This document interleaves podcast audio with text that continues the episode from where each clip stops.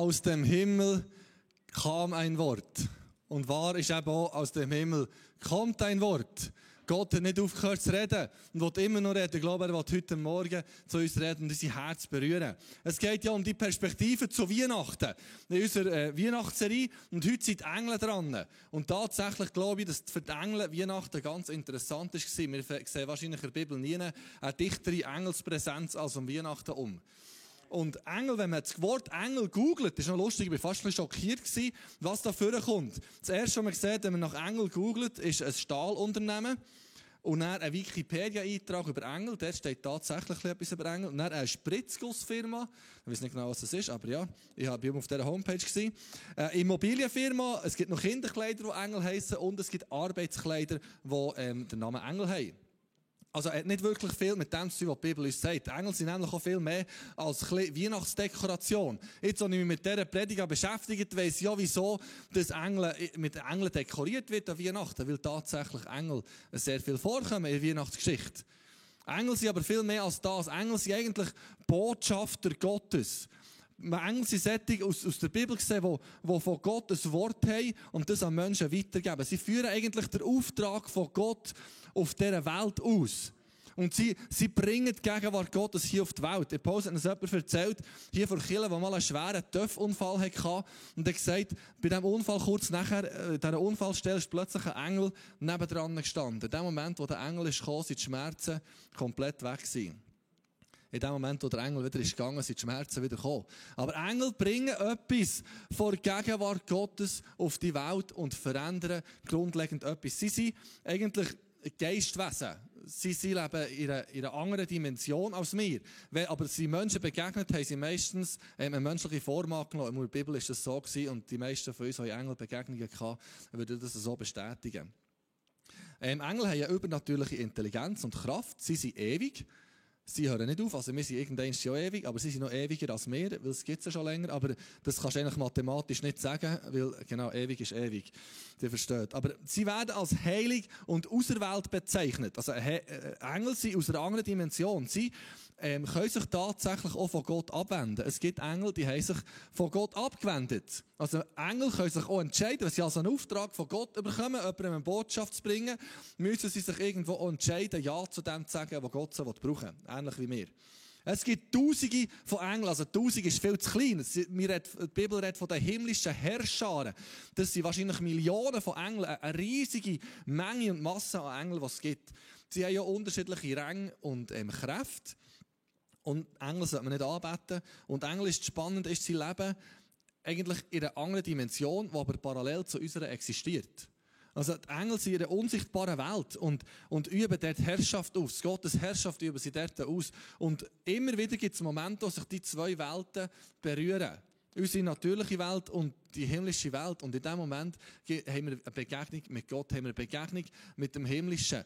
Und darum, unsere Serie aus dem Himmel kommt das Wort. Wir wünschen uns immer mehr Begegnung mit dem Ewigen, Begegnung mit dem Übernatürlichen, mit dem Himmlischen.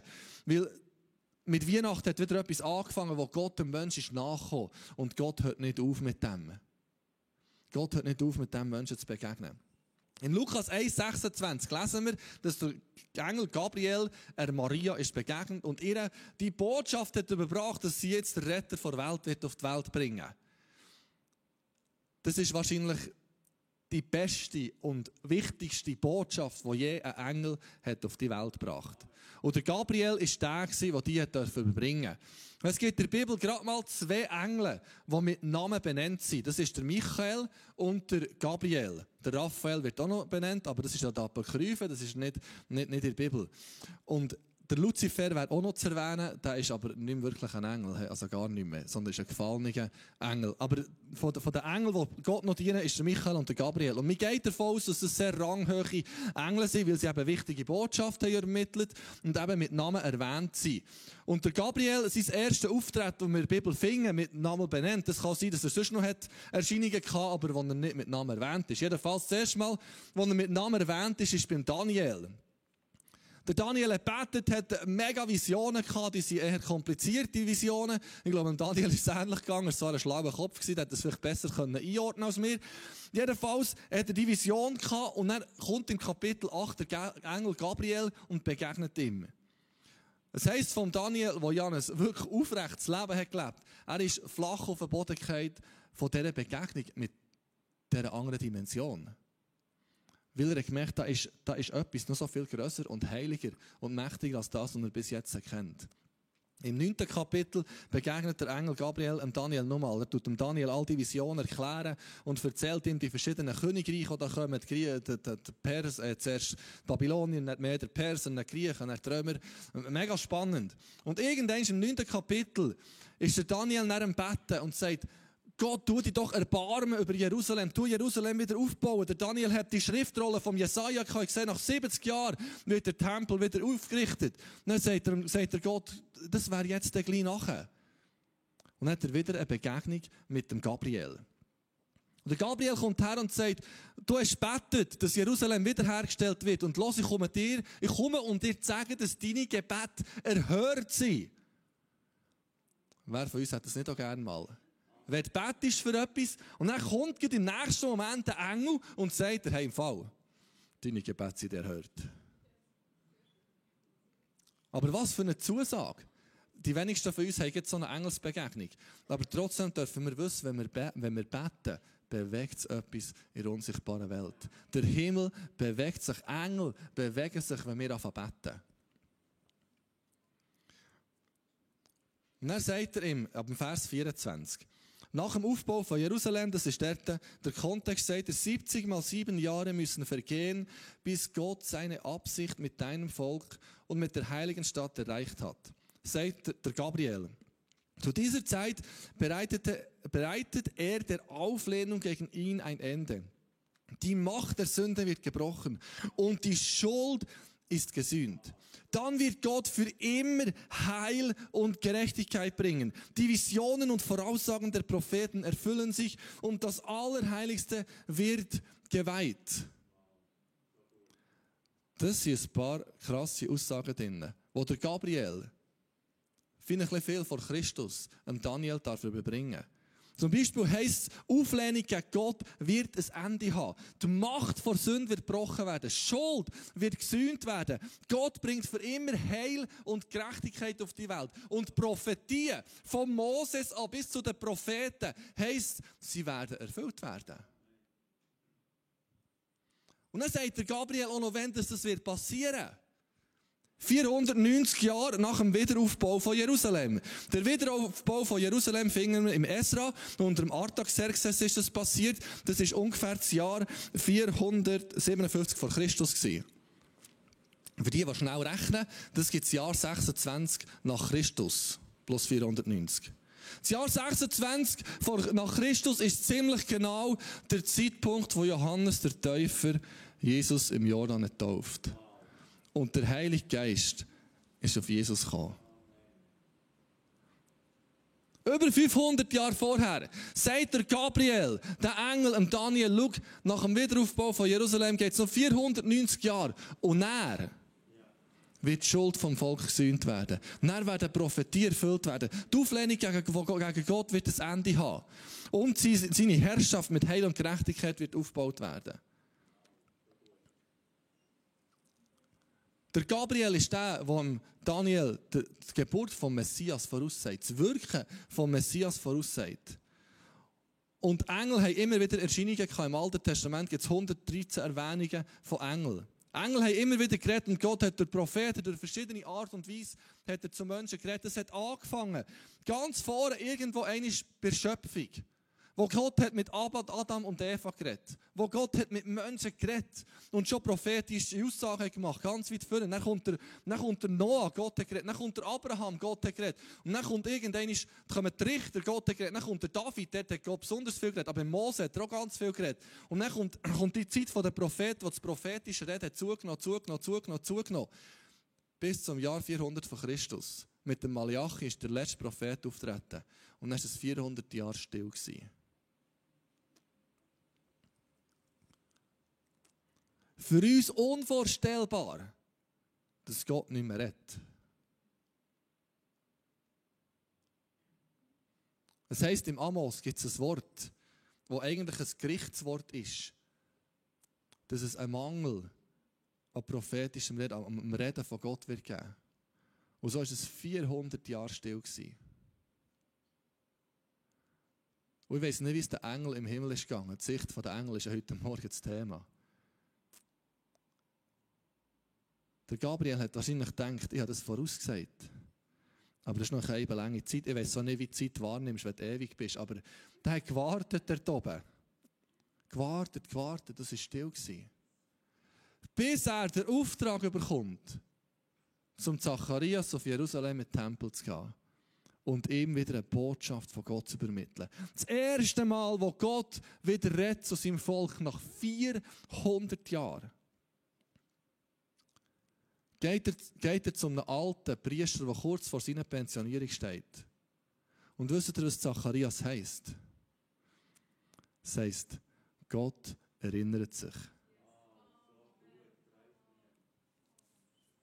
Das waren Eltern, die gewusst jetzt ist Gott zwar zu diesem Zeitpunkt vielleicht 340 Jahre, 360 Jahre still gewesen. Und sich sagt, Gott erinnert sich. Und wir wissen, Gott wird sich erinnern. Und zu dieser Zeit hat man Kind nicht einfach wahllos irgendeinen Namen gegeben sondern das sind Namen, die in der Familie schon von, sind vorhanden waren. Vielleicht hat der Vater, der Großvater, der Urgroßvater oder der Onkel von Zacharias auch Zacharias geheissen. Und in dieser priesterlichen Familie, sie haben zur priesterlichen achten Dynastie, äh, der achten Division von David gehört. David hat da Priester aufteilt in Divisionen. Und in dieser, in dieser Familie war eine Erwartung, dass Gott sich doch noch irgendwann erinnern. Dann die Eltern gesagt, jetzt geben wir dem Kind den Namen Zacharias, weil Gott muss sich doch an uns erinnern. Sie haben brutal gelitten unter den Römern. Die Römer haben, haben den Juden so viel weggenommen, was ihnen wichtig war. Sie haben gesagt, Gott muss sich doch irgendwann erinnern und geben dem Kind den Namen Zacharias. Der Zacharias ist aufgewachsen in diesem priesterlichen Umfeld. Und die Bibel sagt, er hat ein gerechtes Leben gelebt. Und hat nach Gottes Willen gefragt. Und zu diesem Zeitpunkt, ein gerechtes Leben, das würde uns alle stressen wie verrückt. Der hat er wirklich nach Gott gefragt. Der hat von Kräutli und allem Verrückten hat er Zehnt gegeben. Das kommt uns nicht einmal in den Sinn. Aber der hat, der hat nach Gottes Willen gelebt und hat Gott gesucht. Und einisch im Leben haben die Priester das Privileg, in den Tempel zu gehen und dort Weihrauch zu verbrennen. Das ist jedem Priester nur einisch zuteilt worden. Und der Zacharias ist manchmal mit seiner Division nach Jerusalem gegangen und denkt, vielleicht kann ich das mal in den Tempel gehen. Und es ist per Los entschieden worden, welcher Priester dass an diesem Tag reingehen darf, um vor Gott Weihrauch zu verbrennen. Und er hat wahrscheinlich manchmal gedacht, vielleicht bin ich es das mal. Vielleicht bin ich es das mal. Bis er kurz vor seiner Pensionierung steht. Und dann fällt es los auf Zacharias. Ich kann mir vorstellen, dass durch die Priester dort das Raum ist gegangen sie gesagt vielleicht erinnert sich Gott wirklich an uns. Der Zacharias kommt doch noch dazu, in den Tempel zu gehen und den Priesterdienst wahrzunehmen. Es ist spannend, dass Gott in eine Situation hineinkommt, die vorbereitet war. Eine Situation von Menschen, die erwartet dass Gott wirkt. Die nach ihm gefragt Und dort hinein ist Gott gekommen. dann lesen wir im Lukas 1 ab Vers 10. Er, der Zacharias, betrat den Tempel, während die Volksmenge draußen betete. Plötzlich sah er auf der rechten Seite des Räucheropferaltars einen Engel des Herrn stehen. Sein Anblick flößte Zacharias Angst und Schrecken ein. Das ist nicht neu, das ist dem Daniel auch schon so gegangen. In dieser Begegnung mit dem Himmlischen merkt er plötzlich mein ganzes gerechtes Leben. Hilft auch denkbar wenige brauchen einen Retter. Doch der Engel sagte zu ihm, fürchte dich nicht, Zacharias. Gott hat dein Gebet erhört. Deine Frau Elisabeth wird bald einen Sohn bekommen. Den sollst du Johannes nennen. Er erklärt ihm der Gabriel, was der Sohn alles wird sein. Er wird Prophet vom Höchsten genannt werden. Die Kraft Gottes wird auf ihm sein und er wird der Vorbereiter vom Messias sein. Der Zacharias ist auch dort und dachte, ja, auf das habe ich gewartet. Gott erinnert sich. Aber wie soll das gehen? Meine Frau und ich, wir können schon lange kein Kind mehr bekommen. Und er ist so mutig und drückt aus dem Engel aus. Woran kann ich erkennen, dass deine Worte wahr sind? Fragte Zacharias erstaunt den Engel. Und ein bisschen ungläubig, wie Sarah, hat er gesagt, ich bin ein alter Mann und auch meine Frau ist schon alt. Und wir wissen alles, ab einem gewissen Alter wird es schwierig. Der Zacharias hat das auch gewusst. Und der Engel antwortete, ich bin Gabriel. Er hat wahrscheinlich gesagt, jetzt muss ich dem Zacharias sagen, wie lange und wie breit. Ich bin Gabriel und stehe unmittelbar vor Gott als sein Diener. Er gab mir den Auftrag, dir diese gute Nachricht zu überbringen. Was ich gesagt habe, wird sich erfüllen, wenn die Zeit dafür gekommen ist. Aber weil du meinen Worten keinen Glauben geschenkt hast, wirst du so lange stumm sein und nicht mehr sprechen können, bis es eintrifft.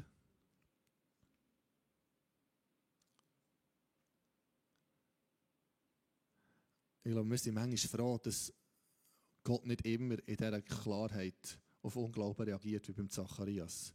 Sonst hätte ich auch schon manchmal einen Moment nicht geredet. Aber ich glaube, es ist etwas, was Gott sagen will, dass wir das, was er sagt, nicht verreden.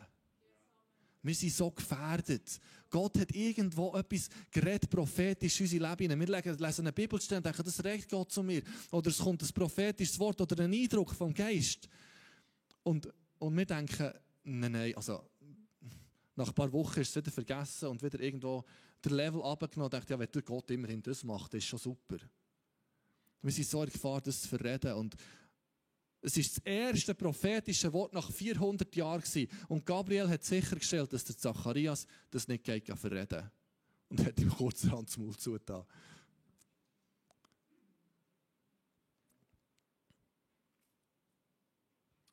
Und dann, als der Johannes der Täufer ist auf die Welt gekommen, haben die Verwandten gesagt, so, wie heisst das, das Kind? Haben alle gedacht, das heisst Zacharias, oder weiß nicht, was dort noch für, äh, aber nicht, es heisst Zacharias, und was dort noch sonst noch für Namen sie rum waren, vielleicht noch, noch Fritz und, und Peter, ich weiß auch nicht, was es war, wahrscheinlich nicht, aber die, die denkt, irgend so einen Namen Matthäus, oder irgendein Name, der in der Familie war. Und dann sagt Elisabeth, nein, nein, der heisst Johannes, und, und, und die Verwandten, hä, Johannes? Und dann, dann, kann der, dann kann der Zacharias wieder reden und heisst, und das Kind heisst Johannes. Und Johannes heißt, Gott war gnädig. Der Gabriel kommt nach 400 Jahren wieder auf die Erde und sagt, es kommt ein Kind auf die Welt und sein Name ist, Gott ist gnädig. Und dann fährt der Zacharias in dem Moment, wo er wieder kann reden denkt er, die ersten Worte brauche ich schlau. Und fährt Gott an preisen und loben und fährt prophetisch an reden, was das Kind alles wird bewegen. In der Zwischenzeit ist der Gabriel wieder im Himmel. Ich weiß nicht, wie das ist gegangen. Der ganze Himmel hat wahrscheinlich zugeschaut. Und der kommt zurück und sagt, Jungs, es ist so weit. Ich weiß nicht genau, wie es ist gegangen, aber der Himmel muss in Aufruhr, in Begeisterung sein, dass jetzt der Cousin von Jesus, der Johannes der Täufer auf der Welt ist und der, und der Messias vorbereitet. Da ist etwas abgegangen. Der Himmel hat sich gefreut, da bin ich überzeugt. Und gut sechs Monate später, ein, bisschen, äh, ein Moment, vielleicht ist es so ein Jahr gewesen, wir wissen nicht genau, wie lange es die Priesterdienst ist gegangen, darf der Gabriel wieder gehen. Und zwar an einen unbedeutenden kleinen Ort namens Nazareth, zu einer Maria, die Jungfrau und verlobt war, vielleicht 14-, 15-jähriges Teenie-Mädchen. Lukas 1, 28. Der Engel kam zu ihr und sagte, sei gegrüßt, Maria der Herr ist mit dir. Er hat dich unter allen Frauen auserwählt. Maria erschrak über die Worte des Engels und fragte sich, was dieser Gruß bedeuten könnte. Hab keine Angst, Maria, sagte der Engel. Und das ist eine zentrale Botschaft vor Weihnachtsgeschichte. Fürchte dich nicht. Die Engel, die den Menschen sie begegnet, haben gesagt, fürchte dich nicht. Gott hat dich zu etwas Besonderem auserwählt. Du wirst schwanger werden, deinen Sohn zur Welt bringen. Jesus soll er heißen. Er wird mächtig sein. Man wird ihn Sohn des Höchsten nennen. Gott, der Herr, wird ihm die Königsherrschaft seines Stammvaters David übergeben. Und er wird die Nachkommen von Jakob für immer regieren. Ich weiß nicht, wie es um Gabriel ist gegangen. Der hat immer noch das Wort im Kopf gehabt, wo er, ähm, wo, wo er hat ähm, ähm, Daniel überbracht. Und er denkt, das ist ja genau das. Seine Herrschaft wird niemals enden. Und Maria fragt, oh, mit weniger Unglauben, aber so, mehr, wie soll das denn passieren? Wie soll das geschehen? Ich habe ja noch nie mit einem Mann geschlafen. Der Engel antwortete ihr, der Heilige Geist wird über dich kommen und die Kraft des Höchsten wird sich an dir zeigen. Darum wird dieses Kind auch heilig sein und Sohn Gottes genannt werden. Der Zacharias und Maria fragen praktisch die gleiche Frage. Aber beim Zacharias ist es mit einem Unglauben gefüllt. Die Bibel sagt dann, wegen dem Unglauben. Und Maria hat einfach Information gebraucht. Ihre demütige Art. Und wir dürfen im Himmel nachfragen, wir dürfen bei Gott nachfragen. Aber ihre, ihre, ihre demütige, bittende Art. Und nicht, und nicht mit einer Anspruchshaltung. Und er sagt Maria, Maria, ich will mich dem Herrn ganz zur Verfügung stellen. Alles soll so geschehen, wie du es mir gesagt hast. Darauf verließ sie der Engel. Marias Antwort ist beeindruckend. Weil sie hat gewusst, der Josef wird sie mit großer Wahrscheinlichkeit verlassen. Er wird sich von ihr scheiden. Die Verlobung war so eng, dass man sich müssen scheiden wenn man das auflösen wollte. Das heisst, sie wäre geschieden mit einem Kind. Zu dieser Zeit hätte das auch nicht ein schönes Leben geheissen. Die Chance wäre sehr klein gewesen, dass sich irgendjemand ihr hätte angenommen.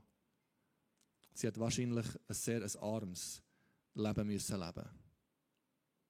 Sie hat sogar gewusst, dass das Gesetz aus den Mosebüchern noch, noch in Kraft ist, dass so Frauen gesteinigt werden. Es war eigentlich nicht mehr üblich, das zu machen, aber sie hat gewusst, dass das Gesetz gibt. Und trotzdem sagt sie, ich will mich dem Herrn ganz zur Verfügung stellen. Zum Glück hat Gott über diese junge Frau gewacht. Der Josef hat sich nämlich die Gedanken schon gemacht, das lesen wir in Matthäus 1,19. Josef war ein Mann, der sich an Gottes Gebote hielt. Er wollte Maria aber auch nicht öffentlich bloßstellen. Das heißt, er hat sich an Gebot gehalten. Das heißt, für ihn geheißen, ich lasse mich von Maria scheiden. Aber so überlegte er, die Verlobung stillschweigend aufzulösen. Noch während er darüber nachdachte, erschien ihm im Traum ein Engel des Herrn und sagte, Josef, du Nachkomme von David. Er erinnert, wer er eigentlich ist. Zögere nicht, Maria zu heiraten, denn das Kind, das sie erwartet, ist vom Heiligen Geist. Sie wird einen Sohn zur Welt bringen, den sollst du Jesus nennen, der Herr rettet. Denn er wird die Menschen seines Volkes von ihren Sünden befreien.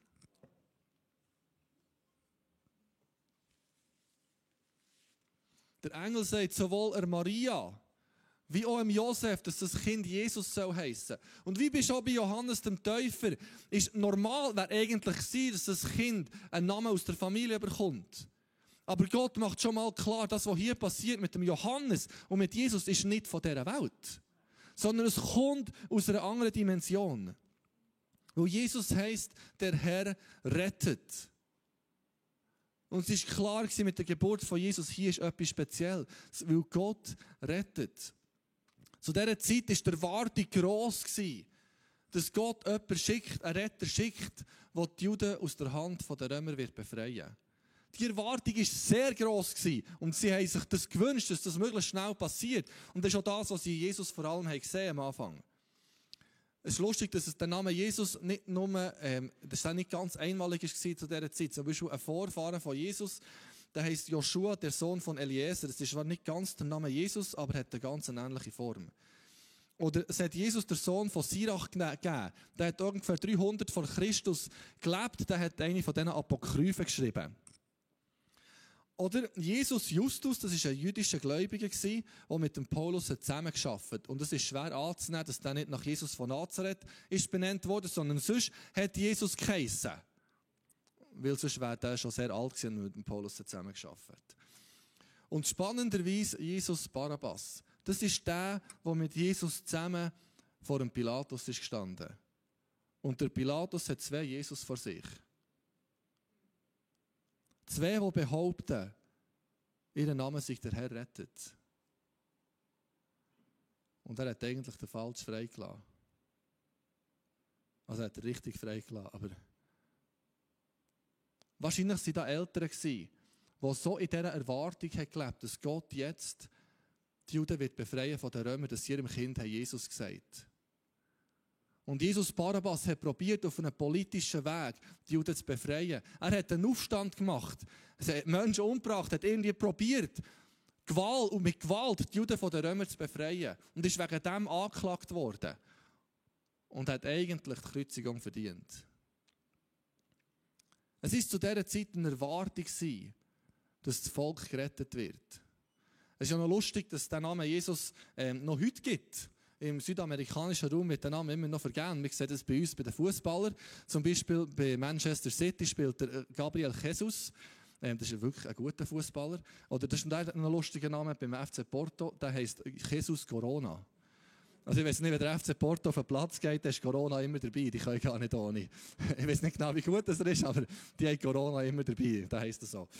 Und dann von Real Madrid der Jesus Vallejo oder der Trainer von Benfica Lissabon, der, Jorge Jesus. Ich glaube jetzt nicht, dass hier genau immer die Idee war, dass, dass ähm, jemand gerettet wird, aber ähm, den Gedanken haben wir in unserer Gesellschaft trotzdem, dass wir irgendwie können unsere Welt, unsere Gesellschaft retten. Und es gibt ganz viele verschiedene Initiativen, die probieren, Rettung herbeizuführen. Im Moment das Aktuellste ist wahrscheinlich das Covid-Zertifikat, wo man hofft, dass das uns rettet. Es mag ein Ansatz sein, aber es wird nicht die fundamentalen Probleme unserer Gesellschaft lösen. Gleich die ganze Idee mit, mit, mit, mit, äh, mit Öko und zu unserem Klima zu schauen, zu unserer Welt zu schauen, das sind ganz gute Ansätze und wichtige Ansätze. Gott hat Adam und Eva gesagt, sie sollen zu dieser Welt schauen. Das ist unser Auftrag. Aber es wird nie die fundamentalen Probleme unserer Gesellschaft lösen. Es ist eine gute Idee, sich gesund zu ernähren. Heute heisst es ja möglichst tierlos. Das kann ich nicht ganz verstehen, weil ich es noch eben gern.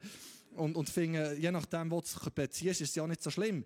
Aber das sind alles gute Anliegen.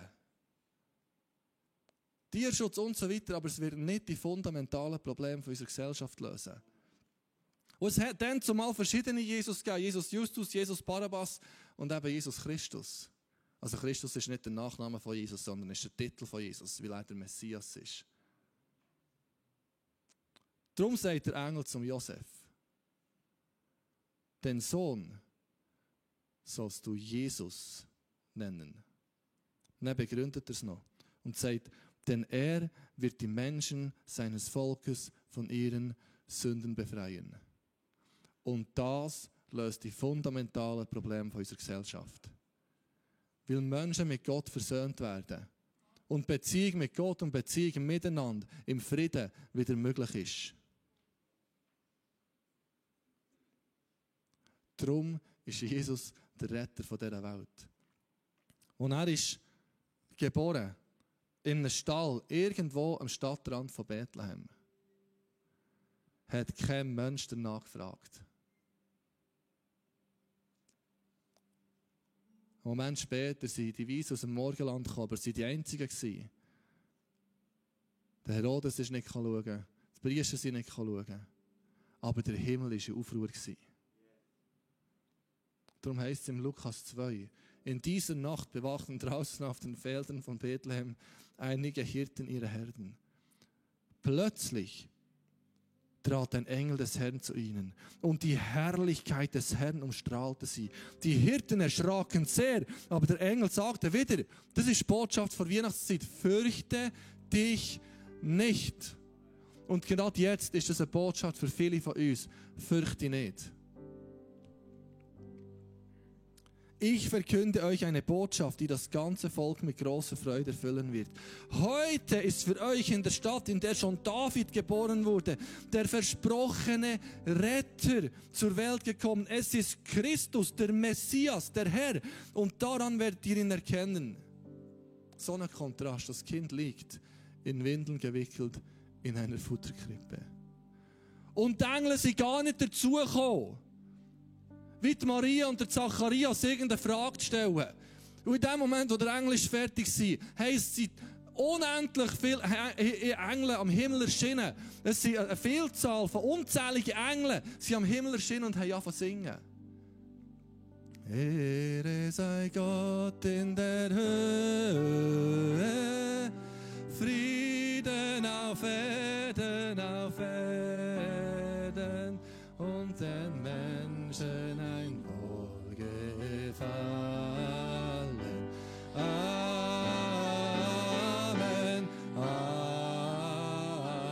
Amen. Ehre sei Gott in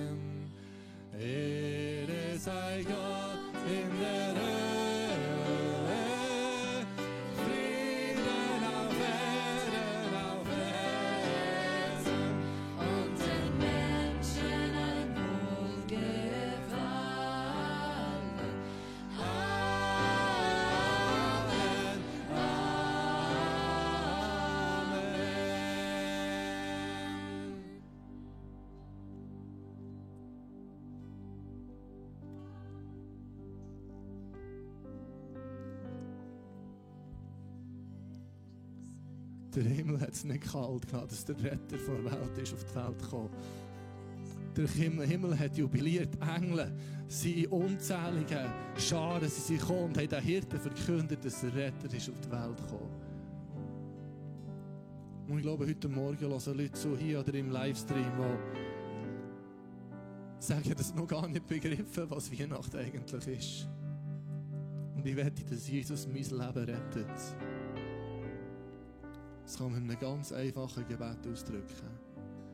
Ich habe das hier mitgenommen. Ihr könnt das mitbeten. Und in dem Moment wird Gott etwas im Herz tun. Das heisst, Jesus, ich komme zu dir. Bitte vergib mir all meine Fehler. Für das ist Jesus nämlich gekommen. Komm jetzt in mein Herz. Bist du mein Gott? Ich will dir nachfolgen. Ich glaube an dich. Erfüll mich mit deinem Heiligen Geist. Und Jesus, danke, du kommst mit deinem Heiligen Geist, erfüllst alle, die das jetzt haben gebetet. Und ich bitte, dass du uns innen Weihnachten weg ist. Dass du uns eine Begegnung gibst mit dieser Welt von dir. Dass du uns in deine Gegenwart ziehst. Und danke, dass es nicht hat aufgehört dass du redest. Dann danke, dass du zu uns redest, ganz persönlich, das, was du uns sagen willst. Neu spricht ja aus, dass Angst muss weichen. Dort, wo Furcht ist, sagt die Weihnachtsbotschaft, fürchte nicht, weil der Retter ist auf die Welt gekommen. Danke, Jesus.